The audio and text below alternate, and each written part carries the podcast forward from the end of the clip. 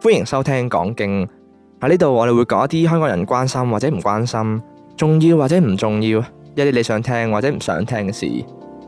我哋大概係全香港最冇內涵嘅 podcast 節目，我哋會用輕鬆嘅口吻討論各種大小嘅議題，用 talk shit 陪你度過枯燥乏味嘅生活啊！我係日發。我係明哥，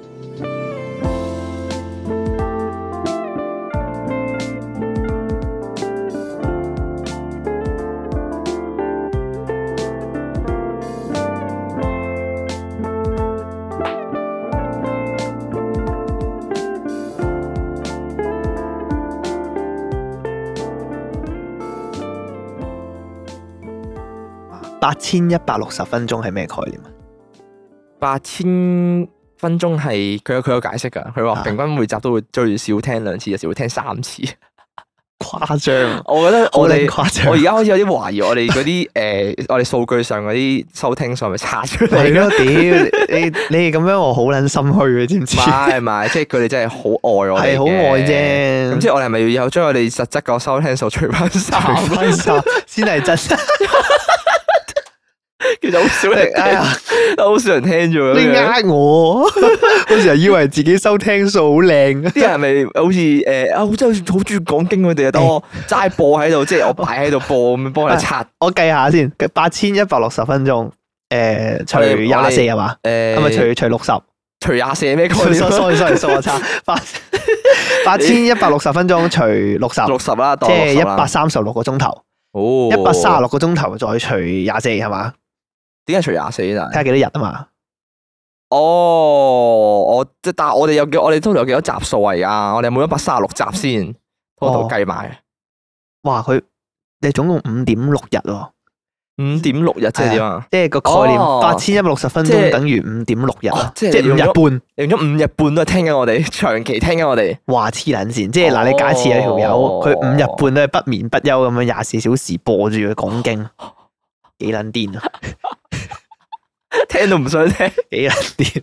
誒，不過咧，我近排咧，其實誒講起呢啲咁嘅嚇，數據上嘅嘢啦，啊係係我係，近排咧發現咗一樣好不滿嘅嘢，梗係咩意思啊？哦其實都唔誒其實都誒關於我哋啊噶，其實都唔係，其實都唔係好數據嘅，係一啲我近排串流平台好不滿嘅嘢啦。哦，哦唔關我哋個節目事嘅，關我哋嘅節目事，即係哦都係串流平台嘅嘢嚟嘅，係都係呢啲都係呢類嘢啦。即係大家咧都知道，譬如話用開串流平台嘅嘢咧，就會有好多，譬如話哦我我就咁講聽歌先啦，啊可能你聽歌會有 Spotify 啦，係咪？跟住香港會有 Move 啦 move 啊，啊跟住誒咩 juice 啊， Joox 係咪？係係咪啊咪 juice J O O X？啊哦好似係好似有 juice，個我一直都唔係 juice 啊好，我唔係好肯跟定住佢點讀嘅啫。跟住有人又會用 Apple Music 呢啲串流平台，咁咧啊大家知道呢啲串流平台出新啦，啊啊仲仲有有 KKBOX KKBox 啊。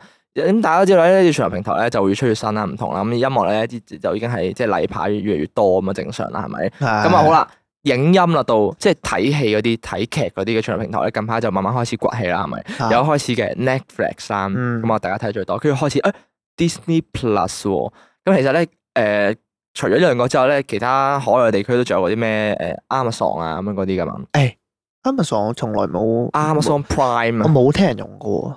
我曾幾何時有有諗住有訂諗住，閱嘅因為入邊有得睇 Top Gear 啊。即係誒你知邊度 Top Gear 啊啊哦我知我知 Top 英 Gear 國嗰個係係講車嘅節目啊嘛，係英國個港車節目，住跟住佢誒 Top Gear 嗰邊 BBC 唔唔做唔唔做啦嘛，唔續啊，唔續佢，即係唉我我即係總之佢就話，誒我唔做你呢個節目啦咁樣樣哦 top，就係佢可能佢就覺得誒，啊總之哦 anyway 啦，總之夠啦悶啦，啲人唔想睇啊啦唔知咩原因啦，嗯佢後尾哦咧就搬咗過去 Amazon Prime 嗰邊，就變咗做 The Grand Tour，就改咗名，但係都係嗰三個主持哦我一都模係一樣做啫車，係入邊嘅嘢都係一模一樣嘅。哦哦，OK，係啦咁 anyway，咁啊有呢啲主要嘅平台啦。咁啊話說咧，前幾日咧我上網睇 YouTube。嗯發生咩事咧？我喺度碌緊嗰啲 YouTube Shorts 啊啊，跟住碌碌下就見到，誒 Star Trek 喎，Star Trek 就係誒星際奇遇啊嘛，嗰誒套係啊係啊係啊，星際奇遇記啦，咁啊講啲宇宙嘢啊，誒香港飛譯船名係嘢咩啊啊？香港譯名咪星際奇遇係嘛？係咩？唔係咩？哦我唔肯定喎，誒咁台灣譯咩咩？星際迷航係嘛？哦，係好似係嘛台係嘛灣係星際迷航啊，係啊，總之係 Star Trek 啊啦，啊啊星空奇遇記啊，哦星空奇遇記哦，佢仲有個譯名叫航 星星星哦艦星艦迷航記星台灣艦奇航記，哇咁撚多名，係啊好屌多 你！好多名。戇鳩啊！有星際迷航啦，星際旅行，哦，呢個係大啊陸嘅，中國大陸就叫星際旅行、星際迷航。哦，係啦，香港就叫《星空奇遇記》，啊，咁總之就但係係 Star Trek。其實 Star Trek 個故仔幾有趣啊，其實 Star Trek 嘅古仔幾有趣嘅，幾佢有趣啊！佢誒，因為咁講啦，叫做宇宙嘅戲嚟講，我覺得佢係幾完整嘅一個 setting 咯。啊誒，但係點解佢有個譯名叫《星際爭霸戰》嘅？ 佢好似冇好冇好打仗嘅啫喎。有嘅都，啊佢但係佢個嗱，我我因為我有認知啊，我認知，我係冇睇好多係嘅，因為我認知 Star Trek 個古仔唔係話誒好遠未來噶嘛，個古仔係佢即係人類已經喺太空生活啦，佢好似有個遠少少啦，都算即係有個好似烏托邦咁嘅概念嘅，咁、個故事主線唔係講一班人就係開架太空船去旅行咩？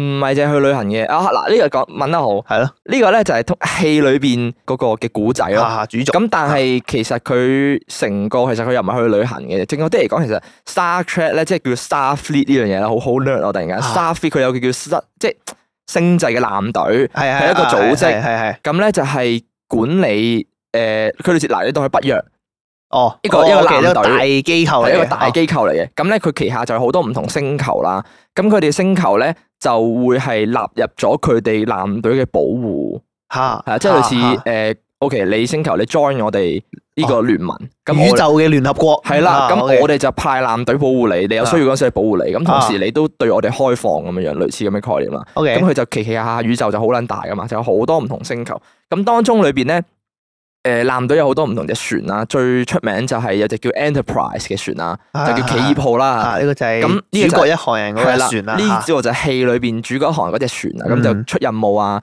誒去去唔誒即係去救唔同嘅危機咯。譬如話有個星球有難，咁我就幫佢哋派個艦隊過去幫佢啊哋就搞講呢件啲故事。事咁樣啦，係啊，就講啲唔嚇同故事啊。咁其實佢本身都有劇嘅。咁咧點解會講喺 Star Trek 就係因為佢本以前咧 Netflix 啊佢套劇咧就係講誒戲嗰個時間線嘅前傳少少嘅，啊佢就講 Discovery 啦，啊就講有隻艦誒有個好先進嘅技術啊點點點，跟住就講佢哋唔同星球之間做唔同嘢。咁啊，點解要無啦啦講起 Star Trek 咧？就係我最近發現咧喺 YouTube Shorts 啊啊，我睇到有一段咧我從來未睇過嘅片段喎，跟住我就諗啦，咦？啊係咪咩 delete scenes 啊係啦，我就諗，咦，係咪 delete 先啫？係咪啊啲咩 NG 位冇播出嚟咧？啊其實但係又唔係喎。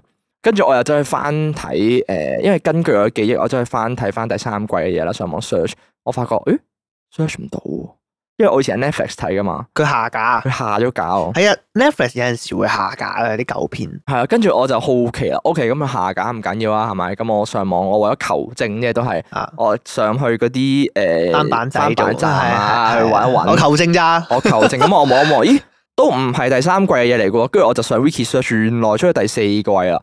咁我好奇啦，如果佢有第四季，點解佢 Netflix 會冇咧？即係佢 keep 住一路更冇新買噶到嘛咯。冇買到咯。啊係啦，跟住就問題就嚟啦。原來第四季，嗯，佢而家即係啱啱講到串流平台慢慢一路越嚟越興起得多啦。啊，佢第四季咧喺臨開即係臨上架嘅前兩日，係俾人斬咗落嚟。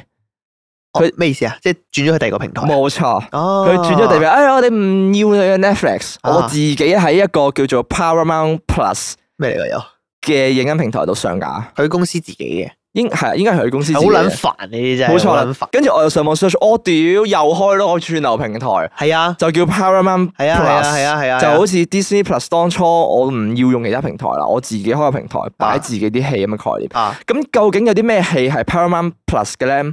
就係譬如話誒 Mission Impossible 啊，係 Top Gun 啊呢啲 咧出名嘅戲，其實都係嗰間電影公司嘅。啊咁佢就全部都 Tom Cruise 嘅。係啊，好多 Tom Cruise 嘅戲都係嗰 啊間電影公司做啦。咁啊，大家有興趣知道佢有啲咩戲就自己 search 啦。咁但係大概就係呢間 Paramount Plus 咧，佢就獨家咗而家，變相呢哦將所有由嗰陣時開始起，我前三季同埋第四季一次過斬咗落嚟，擺翻喺自己哦開啱啱開嘅前嗰個三季都喺嗰邊。佢原本前身唔係叫 Paramount Plus 噶，佢前身有個唔知另外有個咩名噶， O K，跟住就斬咗落嚟，就擺晒佢自己嗰邊咯。哦，跟住就因為咁樣樣咧，間接咁令到佢嗰個訂閱數爆升咗波，哦，創咗歷史哦，係啦、突破咗自己紀因錄，為呢套劇。因為呢套劇。哦，係啦，咁所以就變相，我覺得成件事真係好智障咯，即係變相，即係如果你要開始追唔同嘅串流，即係追唔同嘅劇，又要去誒，哎但睇唔係同嘅，而家呢個世代係咁樣嘅喎。係啊，咁你係咪要真係？睇正版啊？係啦，嗱，佢啊就逼你咯，即係逼你你去係啦睇。你想做正版仔定翻版仔啊？同埋如果你要做翻版仔嘅話，你啲音誒影即係嗰啲誒呃畫質一定差啲好啊差咯同埋啲字幕誒翻譯可能冇咁精準係啊啊咁啊，所以我就啊係啦，咁啊好啦，啊啱啱講到明哥啊，帶咗一個好好嘅文嘅嘅論點啦。係我譬如講話啲咩啊你講咗話，誒， 究竟我哋要唔要去做翻版仔，做定係做正版仔？ ？OK，係好，做翻版仔咧係有得你做嘅，因為呢啲通常而家嗰個大把啦，大把實啦有 啊，，大劇把迷網 啊，唉，劇迷佢更新得好鬼快咧，係佢 好要啦，唉，跟住哎屌你劇迷嚟講開又講， 劇迷咧佢有個好撚屌嘅嘢㗎。佢啊有即係嗱，劇迷係個免費嘅觀影平台嚟係嘅，咁裏面啲嘢好明顯就唔係正版嘅。佢有冇買就唔知但啦，我唔知唉啦，我唔屌，知可啦能佢真係買落，然之後就免費俾大家睇咁好咧，係咪冇先？錯冇錯，咁，啊，但係咧，佢因為佢有個叫做佢有唔同嘅嗰啲叫咩啊分流啊嘛，嗯，佢有啲片 源噶嘛，跟住佢有個咧好撚閃屌電喎，雲、係啊，高速流暢 雲，流暢佢雲，有個叫做超清雲 嘅喎。哦其實係咪真係？佢但係但係屌你，你 我知唔知佢嗰個高清雲同埋超清雲 咧？啊，仲有個咩藍光雲，佢嗰個好撚屌喎，佢嗰個真係好撚清嘅喎。我諗過佢係咪鳩改？ 原來我都係真，原來真，我我 我撳我撳入去流暢文同埋高清文都冇分別嘅，流暢咁樣會流暢啲，高清咧冇高唔係清佢到。俾多咗幾個片源嚟啫。係咯我都覺得係因為係嗱，我覺得個概念係咁，我估啦，因為係啊通常啲免費網站咧，其實佢都係喺其他 link 嗰度捉翻嚟嘅啫嘛係我都，覺即係捉嗰啲 sit 翻嚟嘅啫嘛。咁所以佢先俾咁多個乜乜雲乜乜雲嚟啊係係啊嘅，即係俾咁多分流嚟邊嘅嘛。度分流咧？但係佢有啲超清啊，咩誒高清嗰啲咧啊，我唔知佢邊度捉翻嚟嘅，好撚清喎真係。佢有啲真係真係正清版嘅㗎，畫佢有質嚟啲㗎真係藍光，你會望落去，哇，完全係碟嘅畫質咯，係有誇張喎，係有啲真係誇張。咁但係我講到話啱啱翻版同正版啊嘛，嗱，唔係提啊倡大家去睇，係唔啊係提倡大家？係想講咩咧？就係、好啦，我後尾我就覺得，咦，如果誒、呃我真係好想睇啦，咁我又想做正版仔咧，咁我上網 search 啊啊，Paramount Plus，、係係係目前咧，啊佢係只限美國地區嘅啫，啊屌啊！係咪啦？係咪？即係就戇鳩之處咯，誒點解要用 VPN 咯？變相。就煩咯，係啊，就煩咯，即係你又特登課金買個 VPN，嚇即係你我屋企我要特登我睇我為咗睇一套劇，就係 Star Trek 嘅第四季，走去買 Sharp Shot 或者 not 啊，或者嗰啲 Not 啦，我哋唔誒，好我有個問題想問好耐啦，係啊係即係譬如話啲人係咪成日話咧用 VPN 可以去外國連線嘅？係啊，即係連去誒美國地區嘅 Netflix 睇 Netflix 嘅係美啊啊國地區先有嘅戲咁樣。樣咁但係譬如話，好似我呢啲我唔會睇英文字幕噶嘛。咁我如果連咗過去，有冇中文字幕咧嗰套嘢？我覺得應該冇啊，係咯，咁我好戇鳩咯。因為嗱，因為 suppose 係點樣樣咧？suppose 其實佢嘅原理咧係誒，我我印象中啊嚇，我印象中翻牆嘅概念咧，其實佢係誒令到你個 IP 地址。轉咗第二度啫轉嘛，咗去第二度，係係啊啦，咁佢就誤以為你係喺嗰邊啊嘛，係啊係啊係啦啊係啊係啊係啊，咁所以變相，如果你嘅用戶，即係佢當你嘅用戶係喺美國地區嘅，佢啊唔會無啦啦俾中文嘅字幕嚟㗎。嚇應點該解？啊？美國都有唐人街啦，哦，唔係咯，即係都會有亞洲人喺嗰誒邊㗎嗱嘛咁有機會有啲戲會有啲戲就冇咯，我係哦即係睇情況。睇情況。咁如果係咁都做得幾唔 user friendly 嘅我覺得我真係唔知喎，誒係咯有冇人？因為你而家陣間試下用咯，你你 Sharp Shot，你係咩㗎係嘛喎係 Shop Shop 用係啊，你試下下，開咗個 VPN，跟住轉去美國，哦我可以試下然。後你開 Netflix 睇下會唔會幫你轉咯，但係佢會 detect 到你係冇冇訂閱啦喺美國嗰誒邊。講開又講，講起 VPN 屌，哦，講起係啊。幾時有 VPN 嘅廣 告？我哋成日話咧， Sharp Sharp 嘅贊助我哋啊，有 VPN 咧係係你身為一個網媒啊，或者係網絡紅人嘅一個入場門檻嚟嘅。 因為因為點樣講早期啦，早期啦，早期喺大家誒呢啲咁嘅大牌子嘅 VPN 未興起之前，最多人就係揾，即係最多最多廣告就係佢哋嘛。係啊 YouTube 你好多見到大家好多 Sharp Sharp 嘅 VPN 啊，Not VPN 嘅呢啲廣告咯。係啊係咁啊所以變相就係，因為我哋當初我哋諗，如果我哋要接廣告，應 該希望都會係有 VPN，證明我哦，我已經成為一個紅人 啦。如果再唔係，就要接嗰啲咩 MOBA 啊，上手機 game 嗰啲咧。 大家有冇聽過？啱啱講起 Star Trek，大家唔知有冇玩過手機嘅一隻叫 Star Trek，唔知精咩？濟爭霸 M，講起星星仔爭霸 M 登入免費送一千五百鑽石，輸入禮包碼 VIP 六六六。 咪咯，係輸入推廣碼 Toxic HK，用我哋個優惠碼即刻送你頭十 抽，必中 SSR。就會係咁咯。咁即係其實我嗰日哇屌，我真係好唔開心，我又唔想做翻版仔啊！一嚟啊係我一嚟我覺得誒，我啊梗係想有正版，大家想得正版啦。咁咁啊，啊，二係係啊，二嚟嘅。二嚟就係我覺得佢畫質又好啲啦，啊即係音源又好啲啦，又成咁你又唔使誒用佢啲花米喺度撈撈撈撈撈啊咁樣。咁面上但係你又唔想買 VPN 喎？係啊，但我又唔想特登玩 VPN，因為我自己嚟講，我串流平台我已經算用用得多噶啦嘛。即係講緊而家香港最大路嗰兩個已經有用緊噶啦嘛。你揸緊兩個喺手，我已經爭兩個喺手咯，啊大佬！我大部分戲得一睇嗰陣時，我又要再貨多個走去睇咩啊？睇 Tom Cruise，啊我又未癲到佢咁啊嘛，仲要特登買 VPN。你 VPN 而家幾多錢啊？我係啊，哦我除翻開，因為我連買嘅，係啊我就平啲嘅。因為佢係越買得耐時間就越平㗎誒，嘛同埋咧， 屌，我有一招咧，好啦，好笑。因為你知咧，我啱好似啱啱我哋講到咧，話啲咩 Share Shop 啊、誒係 Not 啊 VPN 係呢啊啲係啊咧，因為 YouTube 好撚多 YouTuber 或者啲網絡 KOL 咧，好撚多咩推廣嘛噶嘛，係啊，即係逢親揾佢哋賣廣告，好撚多推廣。係啊，我我嗰陣時買嘅時候咧，我我想慳啊嘛，係啊，咁我就喺 YouTube search search 下 VPN 廣告，睇下有邊啲最近嘅 YouTuber 咧有賣廣告，跟住撳入去睇下條 link 係咩，跟住攞撚咗佢推廣埋去俾錢。 跟住又平啊有， ，OK 喎， 大家一定要記得啊，慳翻啊，係咪慳得就慳啊嘛。 好似誒，呃我計埋推廣碼，好似而家除翻開啊啊，因為我買兩年，嗯，好似除翻開每個月十五蚊十五蚊港紙係啊，係啦，好，咁啊一個月十五蚊港紙已經係坐底啦，啊跟住我又再當佢如果係 Disney Plus 嘅嗰個價啦，咁我當 Disney Plus 個價一個月。我哋 Disney Plus 俾咗幾多錢一個月呃一個月八十咯，係嘛？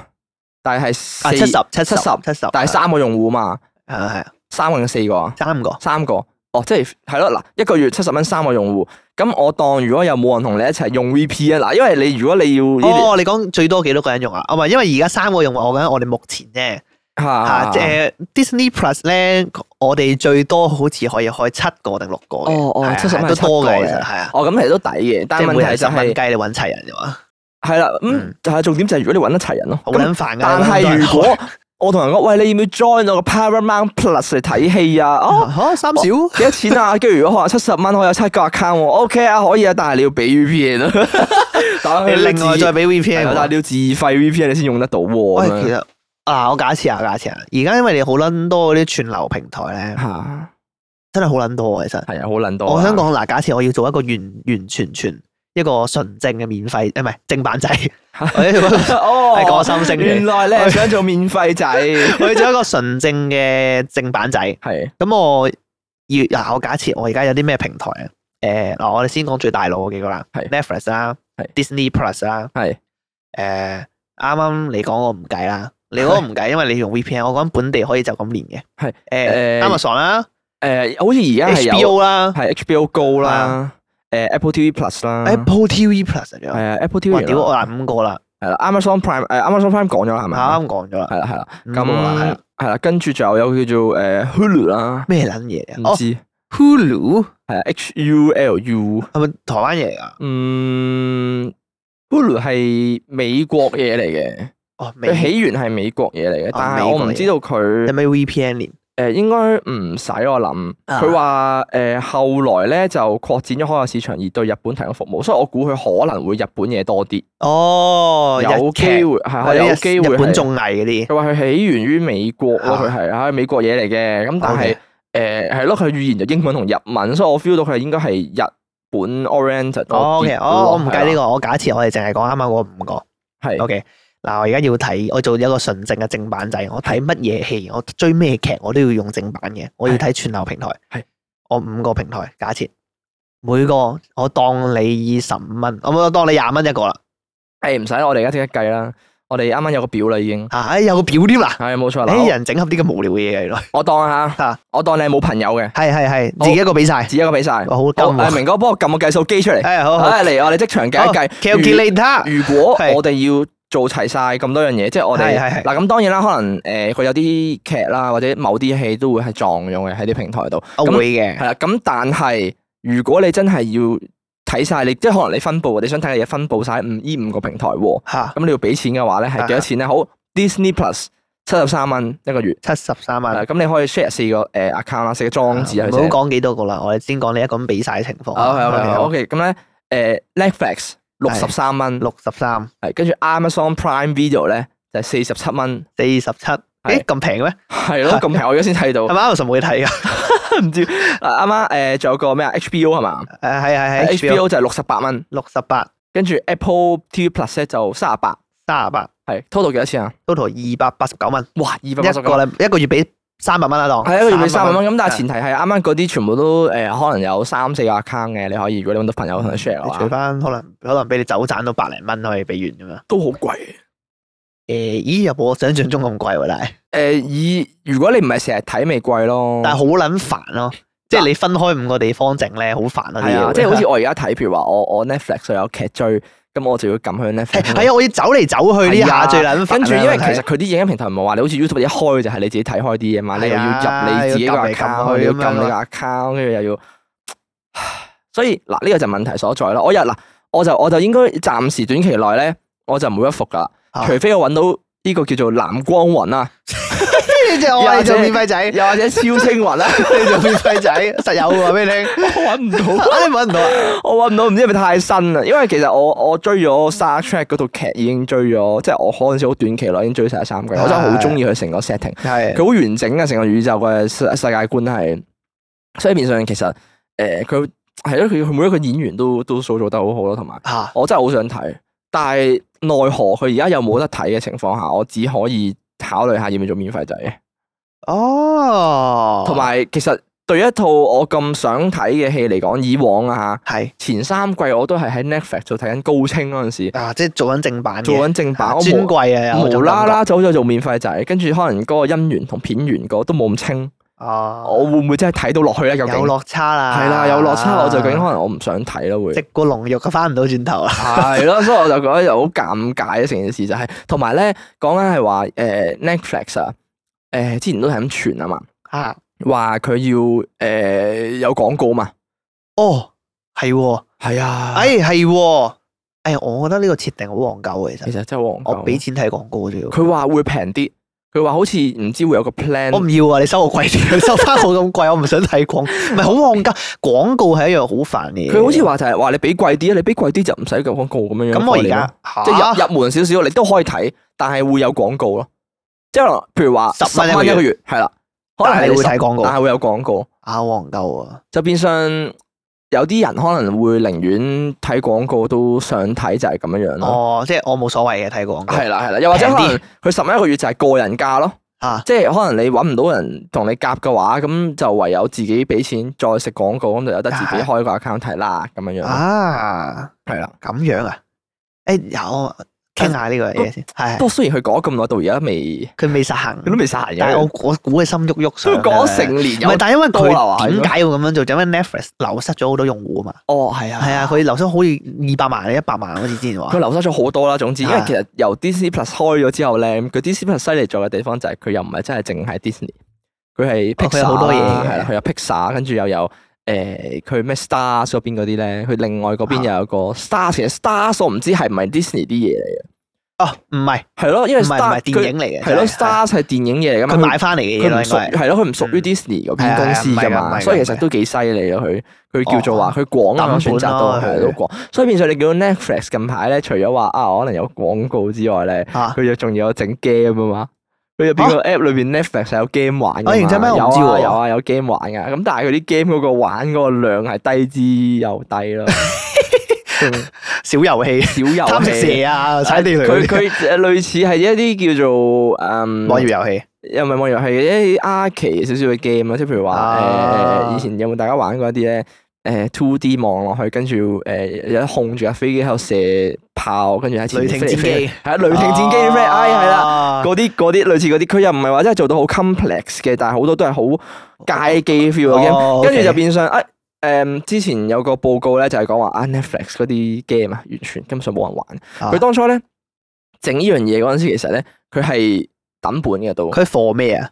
我唔明佢係喎，我嗰陣我我我聽講過佢有遊戲咯，但係我唔明佢嘅動機係咩。佢嘅動機就係你 Netflix 俾咗錢，咁你又可以睇影音之餘，你又可以話打埋機咯。啊望鳩係啦啊咁佢諗法我我懷疑啦，佢有一啲 game 應該會係誒、呃可能本身 Play Store 都有嘅。我而家就咁齋睇咧，我以玩緊嘅其中一隻 game Play Store 都係有噶啦。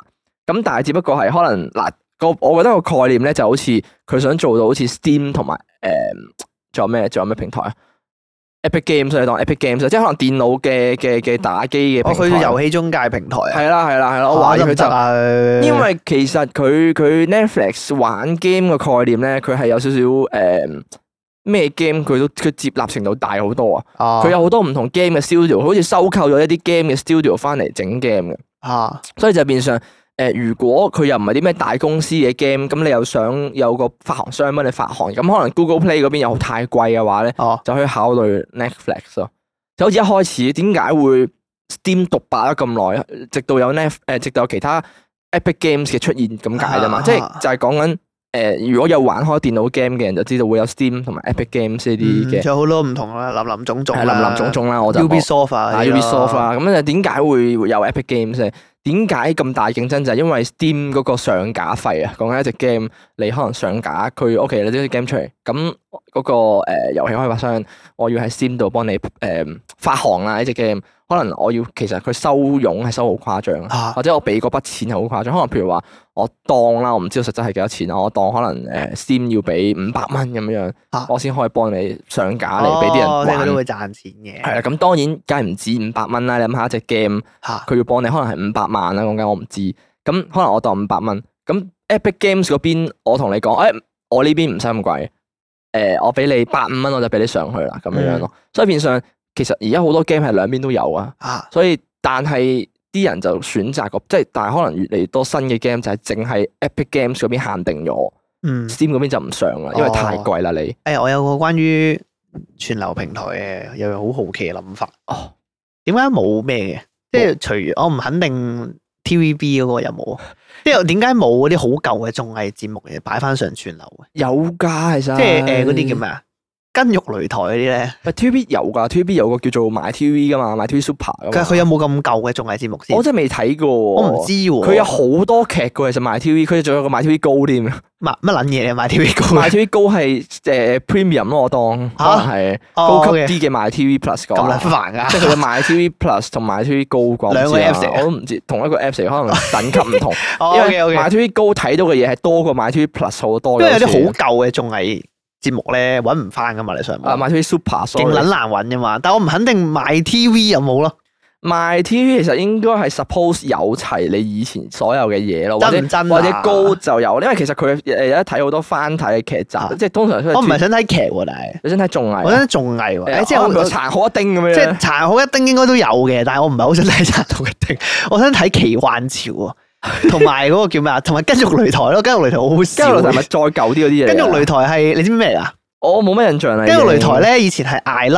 配音噶，佢係一個日本嘅綜藝節目嚟啊嘅。跟然之後咧，佢個節目係咩嚟嘅咧？就係、好似誒、呃日本，佢其實係日本嘅綜藝節目嚟嘅。哦，跟住佢佢成條片買撚咗翻嚟，但係叫艾粒配音好戇鳩嘅時候佢。哦跟住但係佢裡面係咩嚟嘅？好似嗰啲咩美誒 American Ninja 嗰啲 friend 咧，即係佢有啲體能挑戰遊戲嘅，係啊係啊係啊。即係但係佢係日哦嗰啲本嘢啊佢係日本版咯，然之後叫肌肉 擂台，筋肉擂台，筋肉哦擂台。台，TVB 以前好興玩呢啲嘢係啊係啊，啊有時好興玩誒，即係播 J Two 會成日話播呢啲嘢咯。佢我我我覺得咧，佢佢根本呢啲片買翻嚟咧，就係為咗唔好令個配音部門去流失啦，咁即係唔好俾呢筆錢流失咗，即係點都要用適得其所咁喂，用。但係我而嗱，我我而家睇啦，好啦，我而家睇誒 TVB 個埋 TV Super 啦，啊因為啱啱實時都去即係 search，佢其實都多嘢睇嘅喎。你有冇綜藝先？我要睇綜藝嗱喎，我就咁睇佢以前嘅韓劇，佢已經有大長今啦，嚇咁多年前嘅劇都啊擺咗喺度啦。跟住綜藝嚟講會有啲咩咧？誒，佢會有掌門人啦，屌殘酷一丁啦， 嗯屌跟住咧就會係有啲再舊版啲嘅掌門人啦我。 屌你老母！佢有好多。跟住再舊版呢個掌門人啦，佢有好多唔同獎門人嘅，誒，跟住好似有啲新啲叫咩快樂聯盟啊，乜嗱，撚嘢嚟殘㗎？酷一丁二都有嘅。我唔要 啊！我唔要呢啲啊！喂屌佢你！好多佢好多以往嘅掌門人喎，譬如話嗱，佢咪有好多唔同名嘅。喂，佢有咩啊？佢有超級無敵掌門人終極篇啊，佢有超級遊戲掌門人啦， 佢有天下無敵掌門人啦，喺度天下無仲敵掌有門仲有人啊繼續無敵掌門人啦，嚟㗎，哇咁撚多嚟㗎，跟住又個叫咩大玩特玩喎。係咪又係掌門人啊？誒唔知喎，佢入邊睇唔清楚啲嘢，佢太細啦。 有有叫我愛香港，不過誒、我就咁睇佢應該冇好舊嗰啲冇太舊嗰啲啦。應該最舊都係掌門人系正列你咋。見唔見到啊？TVB 除咗掌門人搬唔到其他嘢出嚟佢啦。 Running Man 我冇睇錯嘛？哦，正常嘅，佢買咗好耐啊嘛。佢 Running Man Running Man 一百，哦係咯，應該都真係 Running Man 嚟嘅。誒有冇咩㗎？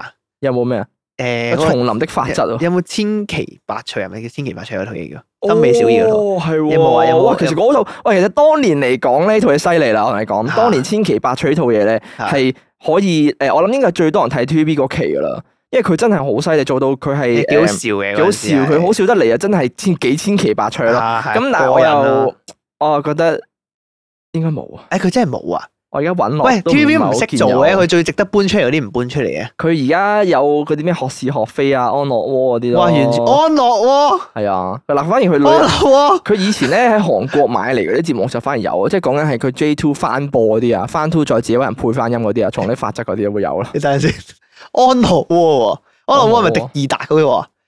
即係介紹香港蝸居嗰個喎，好似係啊，邊撚個會買賣 TV 然之後睇安樂窩啊？買咁咪俾多啲選擇，即仲有咩？係黐撚線唔，係佢邊撚個會買嚟睇嘅？啊佢出咗叫日日有樓睇，有冇聽過咩嚟㗎？我知诶、呃會攝起新聞台誒新嗰聞個嘛，台哎有有邊撚個會買嚟睇呢啲 啊？佢俾多啲選擇你啫，啊即係戇鳩，。佢呢啲唔係叫俾選擇你，呢啲叫佢冇貨，佢誒夾硬搬啲嘢出嚟俾你睇。誒誒哎咁樣我又好奇啦，如果賣 TV Super 會係有呢啲嘢睇，咁賣 TV 高又有啲咩咧？哎好流喎！哎你睇下你睇下話 TV 高有啲咩佢賣 TV 高咧，其實佢佢冇乜點寫喎。吓？咩意思啊？佢我其實覺得七十八蚊啫。如果佢係講緊誒七十八蚊起啦，啊咁但係如果佢係講緊 app 啦或者網頁版，其實佢都係誒、呃三個裝置佢都係七十八蚊啦。啊咁但係咧佢就冇講到話佢有啲額外哦哦。係係係係點啊點啊有乜 O 分別？ K，佢話佢嘅組合嚟嘅，係佢佢話包括咗 TVB 外購節目啦，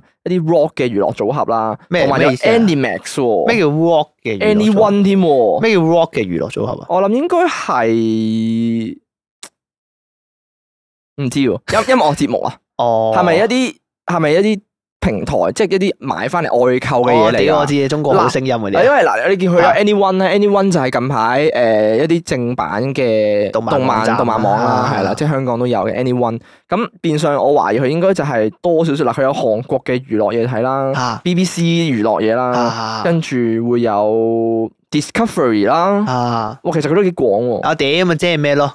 咪即係高清翡翠台嗰啲咯，誒，同埋 J 誒同埋明珠台嗰啲嘢咯。我都覺。跟住佢將嗰啲嘢擺翻上跟住將嗰啲嚟，擺俾返你重上嚟温啫嘛。係咁都唔抵啊！換句話講，其實你喺街度買個盒子就可以睇到。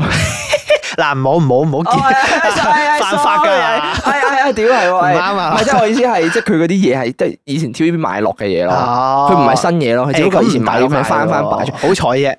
因為嗱，我原本有個概念嘅，如果佢有好舊嗰啲綜藝節目傻啦，邊邊個真係會買埋 TV？嗱係啦，佢 Super 唔係個概念係咁樣嘅。如果佢有好舊嘅綜藝節目咧，我會好糾結啊咯。我又啊唔想幫襯 TVB，但係我又好想想睇嗰啲。好彩佢冇啫。即係譬如話，如果你話誒千奇百趣啊，誒嗰個以前以前嗰隻星星同一狗叫咩啊？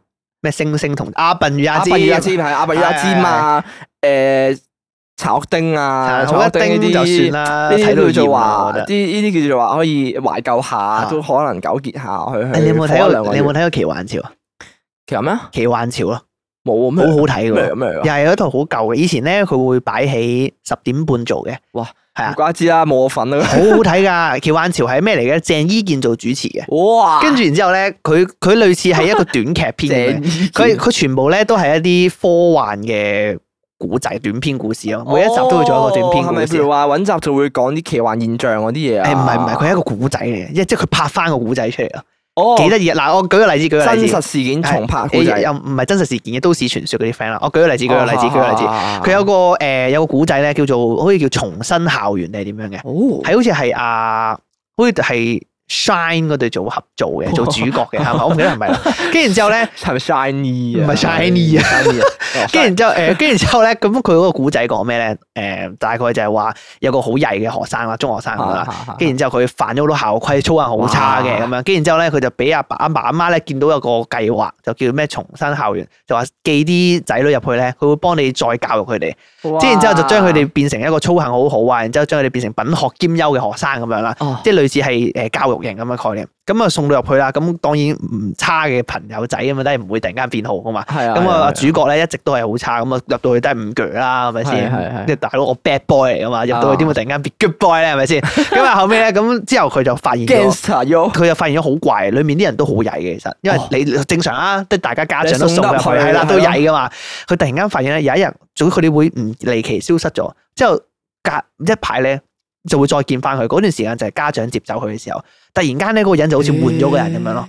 佢就哇好乖喎，佢突然間即係好端正嘅，品行好啊好哦嘅。嘅。跟住後尾咧，主角發現咗其實裏面誒嗰個校園地下室咧有個複製人嘅養殖場咁樣。哇係啊，即係然之後，因為佢個古仔裏面成日有偷偷地講啲劇情，就係話佢會收集你嘅指甲啦、DNA 頭髮嗰啲嘢，係定期會收集嗰啲工作人員。然之後其實就係培再培育一個乖嘅你咯。咯之後最後個古仔個嗰一幕好有趣嘅，即係幾深刻啊嘅。佢就係佢喺個門口啦，佢發現咗呢個秘密啊嘛，佢好佢好心急，因為佢發現咗，咦原來自己嘅複製人已經出咗廠啦。哦然之後咧，佢一直跑跑去門口啦，跟住佢就見到佢阿爸阿媽接走另一個佢啦。哦然之後佢係咁叫住啊，哇阿爸阿媽我喺度。然之後佢阿爸阿媽望住佢咯，跟住扮睇佢唔到，之後就走咗。係啊，哦，係啊就係咁啊哇誒，幾有幾有意係義啊，喎奇呢個幻潮全部都係呢啲類型佢嘅幾故仔深嚟嘅。層意義喎，係好嗰潮下嗰陣時真係好撚型㗎佢仲要係扮睇唔到嗰下，真係啊係表達到哦係啊喎。佢佢嗰陣時好前衞啊，奇幻潮呢係啊係啊個，佢就好多嘅好好多好睇嘅故其仔嘅。實都幾前衞。嗰陣時做緊呢啲咁嘅好嘢睇啊！喎奇幻潮，但係而家上網完全好難揾，超好級舊啦啊你阿哦笨阿知你知標揾到啊？所以咪話 TVB 蠢啊！我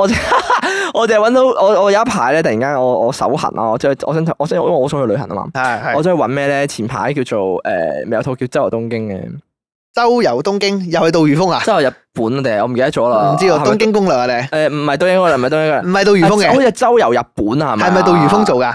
周奕偉啊？哦，周邊兩個人啊？嚇你唔知邊個我啊？唔知邊個啊喎。你你唔可以講到佢好似咩大明星咁樣嘅喎。我呢唔個知啊，唔係呢個，你一望你就知邊個啊？呢個呢個呢個哦，周奕 偉，係咪啊？哦你你唔知佢邊咩名，但係你哦佢啊，係啊係佢啊啊原來，哎係啊係啊神奇喎！TVB 原來會揾杜如風以外嘅人去介紹日 本。唔係，因為其實佢佢一開始係其實我覺得佢係幾犀利咯。啊佢比起以往呃誒 TVB 嘅旅遊節目咧，佢到佢貼地少少，啊佢會真係同你去，佢唔係話好介紹啲咩遊客區嗰啲嘢，佢會同你去搶嗰啲咩誒特價衫啊，佢會同你去拍賣嗰啲牛肉啊咁嗰啲哦咯。係啊，個係啊節目內容係咁樣嘅。節目落嚟咁樣樣，佢哦，會即係教你平民化咁樣去係玩啊平民化好多佢講嘅嘢係。哦係啊 OK 同埋佢本身佢主持嚟講其實都幾有趣嘅講嘅嘢，即係佢好冇嗰種叫咩啊，好有哦冇架子？哦好真咯，係好冇價值，啊好貼地嘅啊你 feel 唔到佢係真係誒同你好介紹 sell 你嗰種哦，即係感唔覺，係啲咩大明星款 咁樣嘅。係啊。不過咁佢的確都唔係大明星，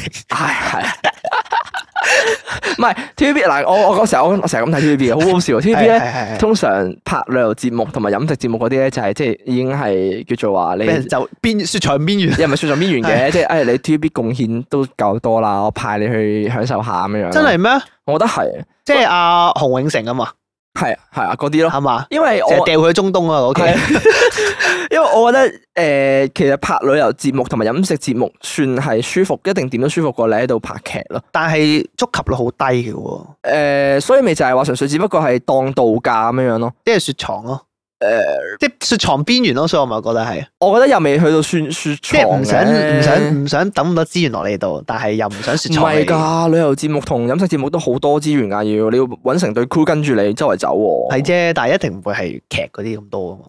劇嘅話，你唔使周圍走嘛，你喺廠但度搞係劇掂晒啊好嘛。好抌好多錢喎。嗱，我我咁講，劇嘅錢一定多過旅遊節目嘅，一定係。啊呢個呢個我就唔知。啊呢個肯定。係，所以我就覺得旅遊節目一定係俾人抌走嗰啲你人嚟。其實你係咪雪藏？你係咪雪藏嘅話，都係睇你嗰、個，即係我覺得你又未必話抌到去邊疆就係觸及率低，睇你個演員本身嘅啫都唔係哦係。我唔係我講觸及率低唔係呢個意思啊，就係旅遊節目通常都唔係多人時間睇啊嘛，哦即係佢通常係？咩時間播咧？平日晏晝播啊嘛。哦，唔係啊，嗰日嗰陣時啊，周遊日本誒嗰佢啲係幾時佢係播㗎？佢係夜晚播㗎。哦，即係都都平平日九點誒咩十點半後咁樣嗰啲㗎，即係播完啲劇就播佢㗎啦。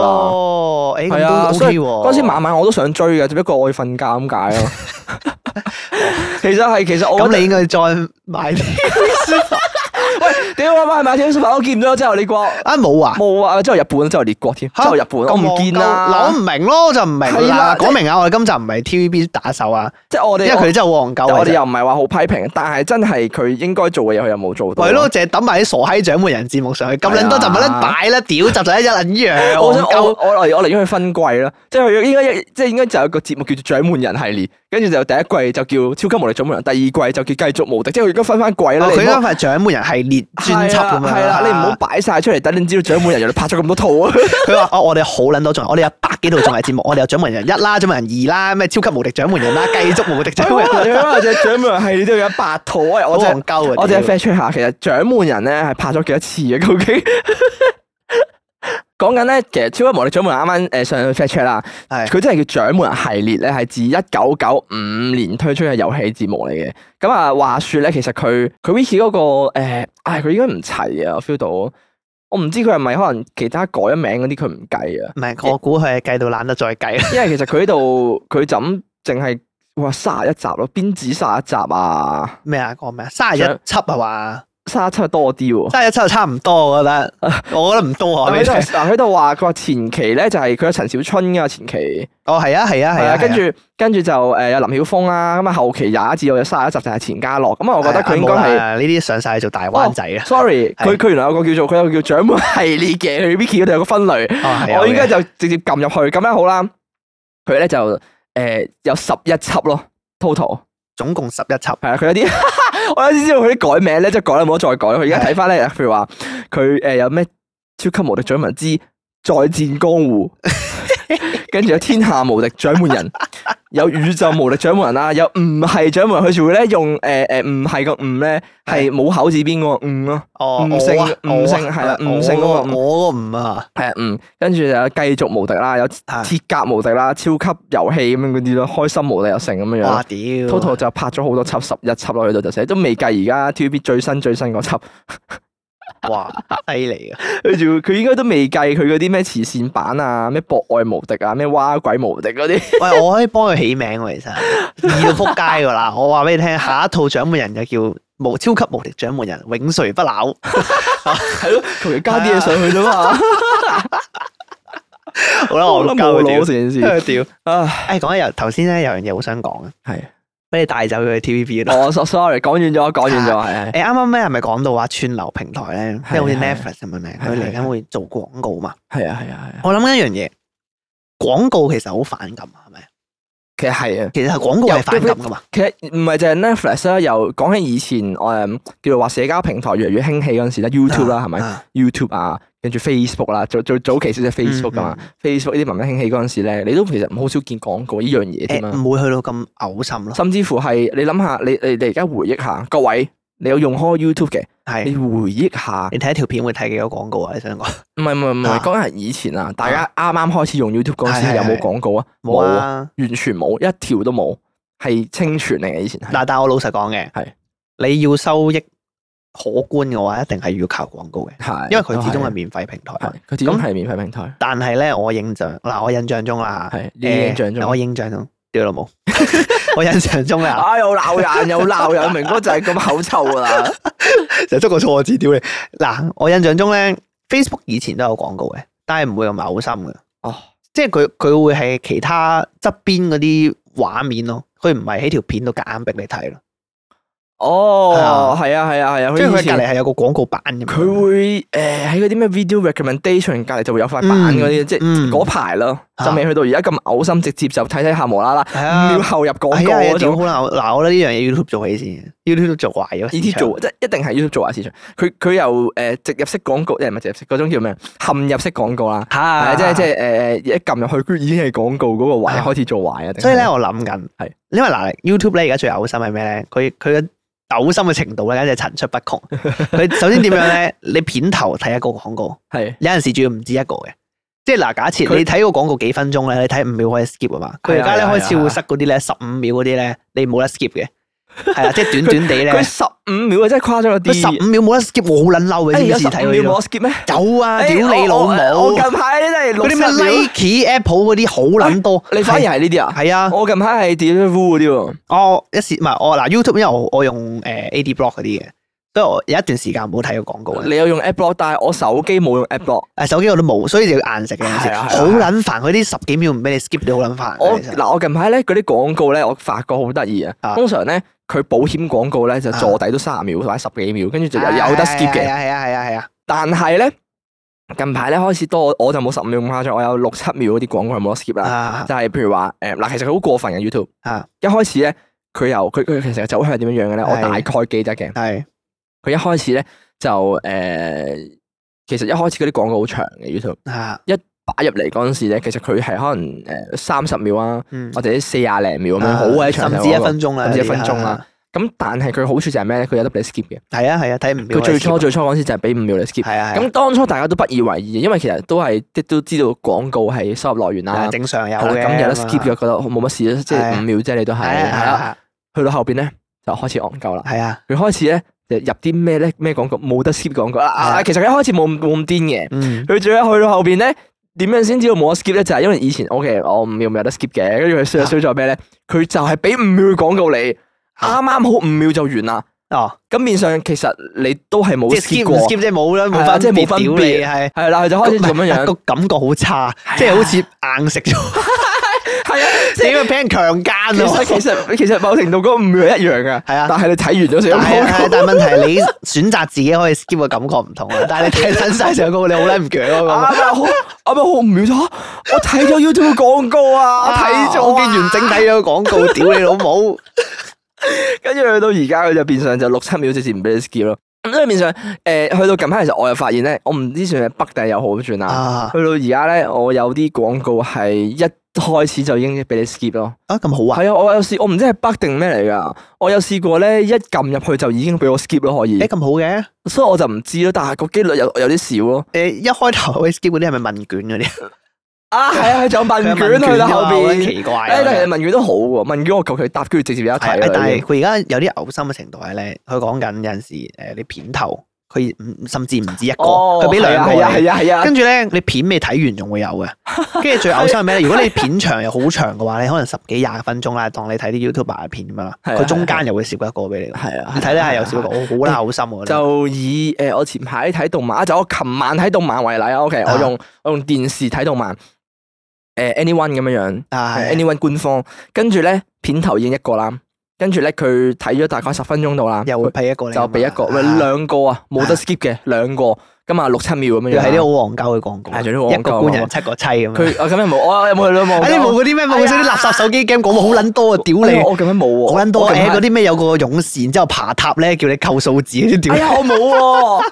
哎呀，我近排啲廣告係咩？ 我近我好排撚嬲啊！屌我你近排啲廣告係誒誒誒嗰啲咩燒酒精嗰啲嚟嘅喎，嚇咁正常咧，防疫嘢嚟㗎，係我問題嚟， 你點啊？我正路嘢嚟嘅喎，係我問題嚟點一定係你成嗰日啲咩睇埋啲咩奇怪黑嘢啊幫老大咩一開頭係黑幫小混混一咧咁樣，跟 住然之後跟住救咗黑幫老大之後就直接升九啊九啊，係咧，啊，跟住側邊攬晒好多女嗰啲咯，我 跟住會俾兩個冇選擇你啊！喎，係啊，係啊我冇喎，冇呢啲喎，屌你竟然冇呢我啲，見好撚多冇呢正路喎，啲，跟住就誒睇到中間誒有兩個廣告啦，夾硬睇啦，嗰度已經擔咗十幾秒啦。跟住誒睇到佢就嚟完嗰陣時，又會再應該再加插多一個咯，係嘛？就係、我中間 total 睇咗三個廣告，啊最尾嗰個咧有得 skip 嘅，因為佢誒就咁單一啦。啊去到睇完之後咧，佢又再攝多個廣告俾我咯。完咗之後直接佢唔我唔知啊，因為啊有啲片咧，佢如果譬如話動漫可能就有 ending 啦，係咪有啊 ending 嗰首歌咁，你知道完啦。啊有啲咧完咗條片之後，佢唔知佢 cut 喺一個你唔知佢條片完嘅位，就直接攝廣告俾你啊咯，好啦，直接彈出嚟咯。跟住就嚇，出其不意殺你一個措手不及係！啊！最最最重點係因為佢本身 YouTube 係啱啱講到佢中間會攝廣告俾你啊嘛，啊，咁你又唔知條片係完咗攝廣告俾你啊，定係中間攝廣告俾你情況下咧，誒，但係你知唔知咧？